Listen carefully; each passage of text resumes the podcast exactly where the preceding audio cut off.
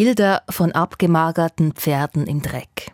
Die machten vor ein paar Jahren schweizweit Schlagzeilen. Die Bilder hat man nur schwer ausgehalten. Abgemagerte, leidende und tote Rösser auf einem Hof im Thurgau. Es sind happige Vorwürfe, die an die Adresse von einem Rosszüchter Zevenhofen im Kanton Thurgau gehen. Grosse Satz heute Nachmittag Zevenhofen. Die Kantonspolizei Thurgau nimmt den Rosszüchter Ulrich K. fest wegen Tierquälerei. Der beschuldigte Tierzüchter kommt wegen verschiedener Delikte vor das Gericht. Die Staatsanwaltschaft wirft ihm vor, mehrfach Tier zu haben. Hefenhofen.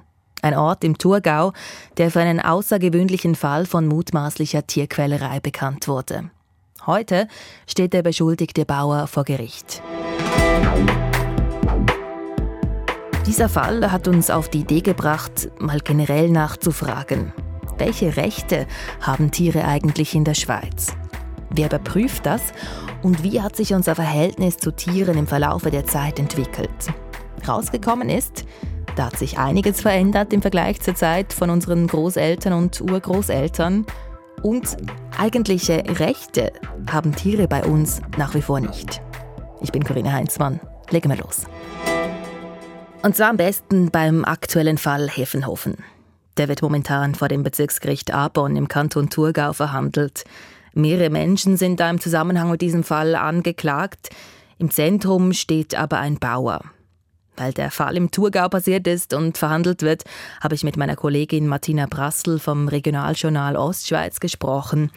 Sie gibt uns einen kurzen Refresher zum Fall, angefangen damit, was dem Bauern denn überhaupt alles vorgeworfen wird. Dem mutmaßlichen Tierquäler wird eine ganze Reihe von Delikten vorgeworfen. Mehrfache Tierquälerei, mehrfache Widerhandlung gegen das Tierschutzgesetz, mehrfache Widerhandlung gegen das Tierseuchengesetz, Gefährdung des Lebens, Beschimpfung und so weiter.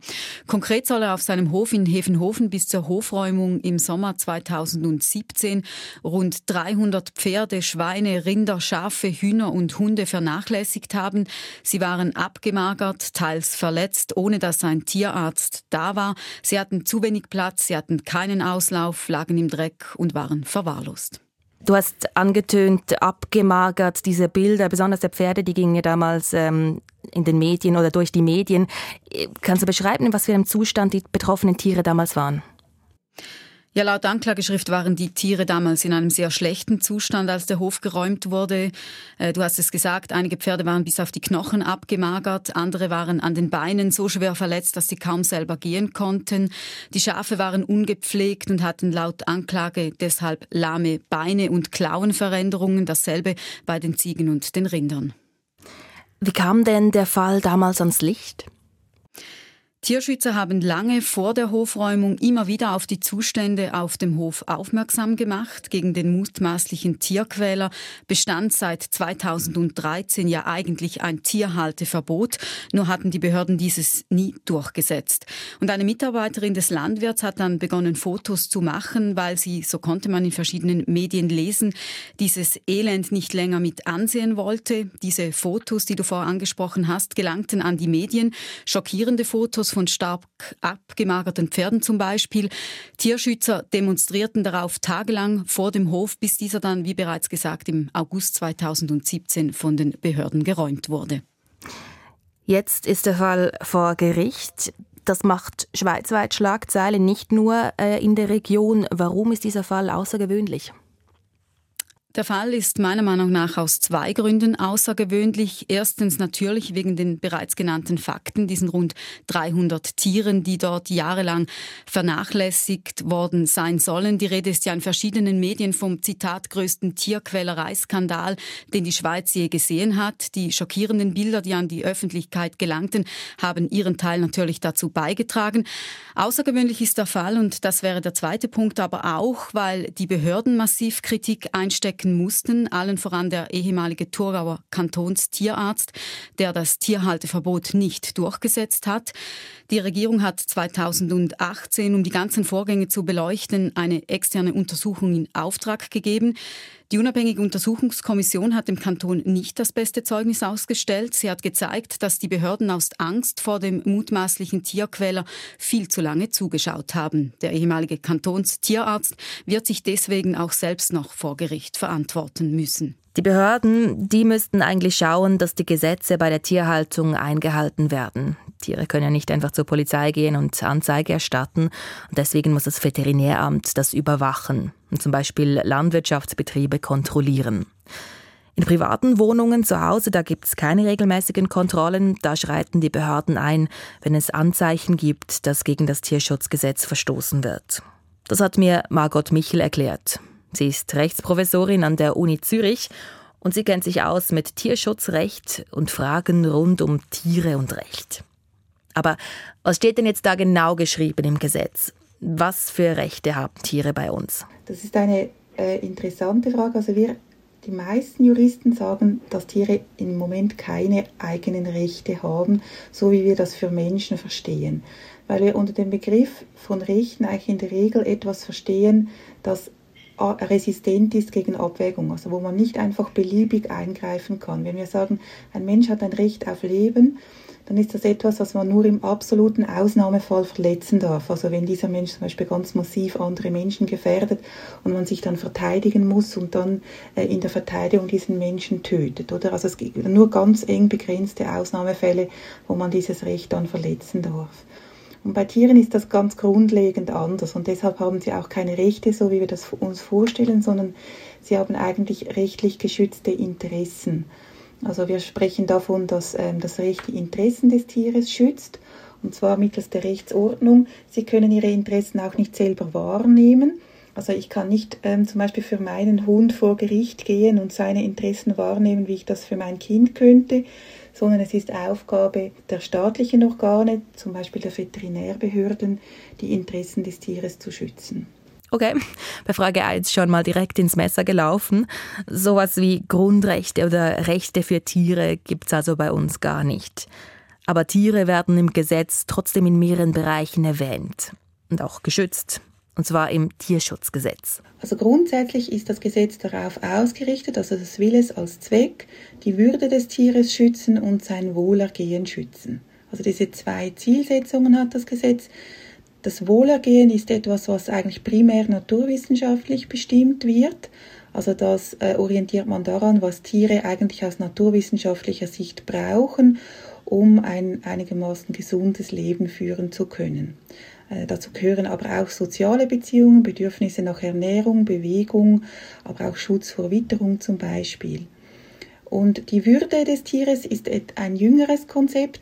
Äh, das Tierschutzgesetz versteht darunter den Eigenwert des Tieres, der im Umgang mit ihm beachtet werden soll. Und das ist eben etwas, was reflektiert, dass ähm, mittlerweile Konsens ist, dass Tiere nicht nur zum Nutzen der Menschen in der Welt sind, sondern eben auch einen eigenen Wert haben, den wir irgendwie berücksichtigen müssen, wenn wir mit ihnen umgehen.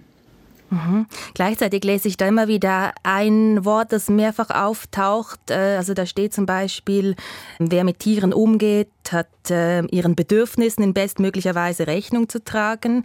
Und dann steht dann aber häufig, niemand darf ungerechtfertigt einem Tier Schmerzen zufügen, zum Beispiel. Und dieses ungerechtfertigt, ähm, wer bestimmt dann oder wo sind die Grenzen, was gerechtfertigt und ungerechtfertigt ist? Ja, das ist eine ganz wichtige Einschränkung des Tierschutzgesetzes oder des Schutzanspruchs von Tieren die Sie ansprechen. Das durchzieht das ganze äh, Tierschutzgesetz und es ist auch ein sehr, sehr altes Konzept. Also, dass man äh, sagt, Tiere sollen zum Beispiel eben vor Schmerzen, Leiden oder Schäden geschützt sein, ähm, aber dieser Schutz ist immer nur vor unnötigen Schmerzen, Leiden oder Schäden oder eben vor ungerechtfertigten Schmerzen, Leiden oder Schäden.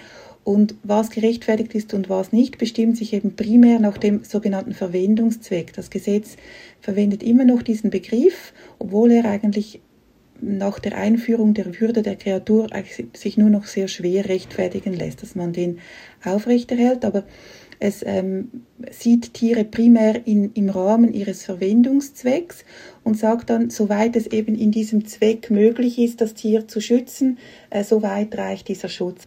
Können Sie da ein Beispiel machen, wie diesen Verwendungszweck, wie man sich das besser vorstellen kann? Ja, also das ähm, Tierschutzgesetz unterteilt Tiere in verschiedene Kategorien. Ähm, es unterteilt sie, und das macht dann vor allem die Tierschutzverordnung, zwar durchaus auch in Kategorien, die sich an der Spezies orientieren, also dass sich verschiedene Tierarten unterschiedlich geregelt werden, aber primär unterscheidet es mal nach, dem, nach der Beziehung zum Menschen oder nach dem Verwendungszweck dieses Tieres und unterscheidet deshalb zum Beispiel zwischen Heimtieren und Nutztieren und zwischen Versuchstieren ähm, und Wildtieren. Und je nachdem, in welchem Kontext sich ein Tier befindet, zum Beispiel ein Kaninchen, ob es als Heimtier gehalten wird oder ob es als Versuchstier gebraucht wird oder ob es für Fleisch gezüchtet wird oder als Nutztier gehalten wird, je nachdem kommen dann können andere Regeln für dieses Tier zur Anwendung kommen.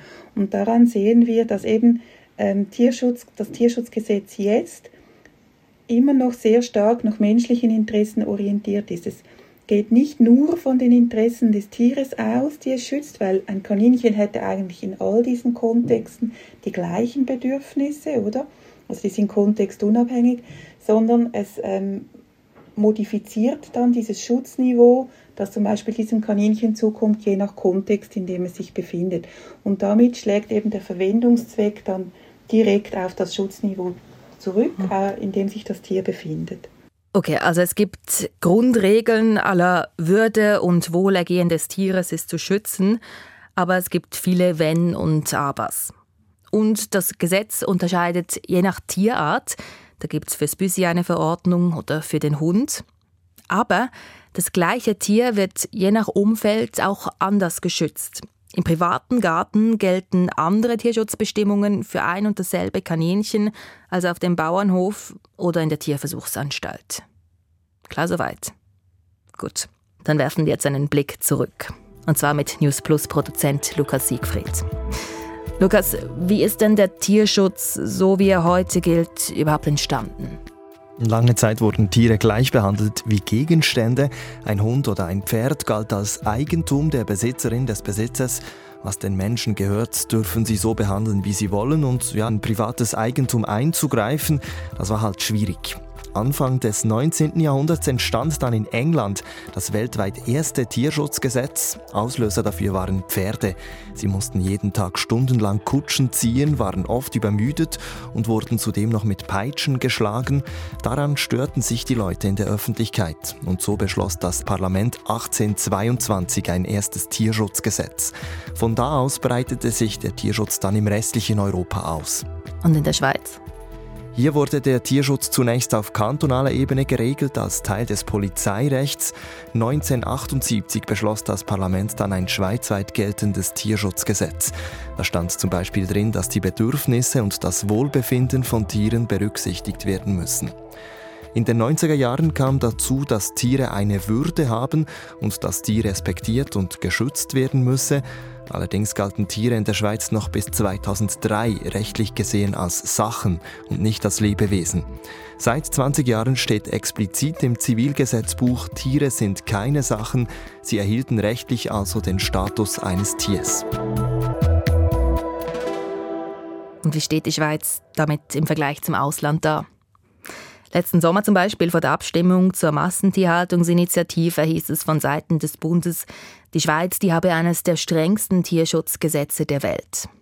Die Rechtsexpertin Margot Michel sagt, es gibt Bereiche, wo die Schweiz sicher ähm, bei den Ländern ist, die Tiere am besten schützen und dann gibt es andere Bereiche, ähm, wo auch in der Schweiz Nachholbedarf besteht. Wofür, wo ist denn die Schweiz vorbildlich, in welchen Bereichen? Also aus meiner Sicht ist die Schweiz, es ist sicher ein Vorteil, dass wir eine Bestimmung haben zur Würde der Kreatur und zur Würde des Tieres, die im Gesetz verankert ist. Das ist eine große Ausstrahlungswirkung, die von dieser Norm ausgeht, auch in der Interpretation von anderen Rechtsnormen. Und die hat auch schon verschiedentlich Auswirkungen gehabt und der völlig ähm, rückhaltlosen Instrumentalisierung von Tieren einen Riegel geschoben. Ähm, dann finde ich ein war die Schweiz eines der ersten Länder in Europa, die eben Tiere aus dem Sachstatus herausgelöst haben und war auch da ähm, Vorreiterin. Und es gibt auch ganz Einzelvorschriften, zum Beispiel, ich denke da an Transportvorschriften. Vielleicht kennen einige Hörerinnen und Hörer eben die Bilder von diesen Langstreckentransporten, die in Europa laufen oder sind auch schon mal hinter einem hergefahren. Äh, das sind ja in der Schweiz sind die nicht zulässig oder dass man über Tage ähm, so zum Beispiel Großtiere so transportiert. Und das ist sicher ein Bereich, wo die Schweiz im internationalen Vergleich eher gut dasteht. Mhm. Und gibt es Beispiele aus dem Ausland, wo Tiere besser geschützt werden als bei uns? Ja, ich finde zum Beispiel, dass es ein, ein, Nachteil ist oder etwas, was sich wirklich nur noch schwer aufrechterhalten lässt, gerade weil wir die Würde von Tieren schützen in der Schweiz, ist, dass wir nach wie vor den, das Leben von Tieren nicht schützen. Also grundsätzlich die Tötung auch ohne Rechtfertigungsgrund zulassen. Also ein Eigentümer eines Tieres kann letztlich eigentlich frei entscheiden, ob er dieses Tier töten lässt oder nicht. Es gelten dann Bestimmungen, wie die Tötung erfolgt, aber dass er grundsätzlich getötet werden kann, das wird nicht hinterfragt und das ist auch, da sehen wir auch Auswirkungen davon, oder dass nach wie vor die Tötung von Tieren zum Teil auch als im Interesse des Tieres liegend ähm, argumentiert wird, weil es dann nicht mehr weiter leidet, obwohl es andere Möglichkeiten gäbe, ähm, die dann vielleicht etwas kostenintensiver wären, äh, so ein Tier vom Leiden zu befreien und sein Leben zu erhalten. Man sollte aber nicht nur Gesetzestexte miteinander vergleichen, sondern auch die Umsetzung. Und beim Vollzug des Tierschutzes, da hinke die Schweiz hinterher, sagt unsere Expertin. Aktuelles Beispiel hier der Fall Hefenhofen. Auch da haben die Behörden ja laut einer externen Untersuchung zu lange zugeschaut. Fassen wir zusammen. Das ist alles etwas komplizierter, als ich mir das vorgestellt hatte anfangs. Einerseits haben Tiere eine Würde, gleichzeitig darf man sie töten.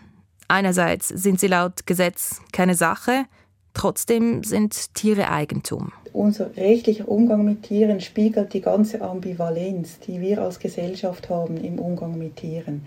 Wir erkennen einerseits, dass sie uns sehr nahe sind und ganz viel mit uns teilen. Und zum Beispiel diese Art der Verletzlichkeit, die wir haben als biologisches Wesen, das eben Schmerzen empfinden kann, Freude und Angst, das mit Familienangehörigen leben möchte oder die eigenen Nachkommen pflegen möchte, das ist etwas, was wir mit Tieren teilen.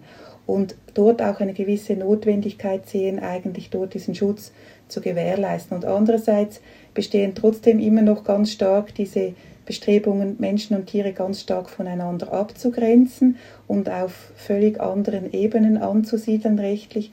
Und das führt dann zu diesen, weil wir Tiere eben nutzen wollen, weil wir das uns zunutze machen wollen, äh, was sie produzieren können, aber uns zum Teil eben genau auch ihre Ähnlichkeit ja zunutze machen wollen, zum Beispiel im Tierversuch weil wir dort ja dann äh, uns Erkenntnisse erhoffen, die wir auf Menschen übertragen können. Und diese ambivalente Haltung, die zeige sich letztlich im Tierschutzrecht, sagt Rechtsexpertin Margot Michel. So, fertig News Plus für diese Woche. Ihr wisst, ihr könnt mitreden bei unserer Themenwahl und eure Ideen, die nehmen wir sehr gerne entgegen auf unserem Handy. Die Nummer ist 076 320 1037 oder ihr könnt uns auch ein Mail schreiben an newsplus.srf.ch. Die Handynummer und die Mailadresse findet ihr beides im Podcast-Beschrieb. Verantwortlich für die heutige Sendung Lukas Siegfried. Mein Name ist Corinna Heinzmann. Schön, dass ihr dabei und bis nächste Woche.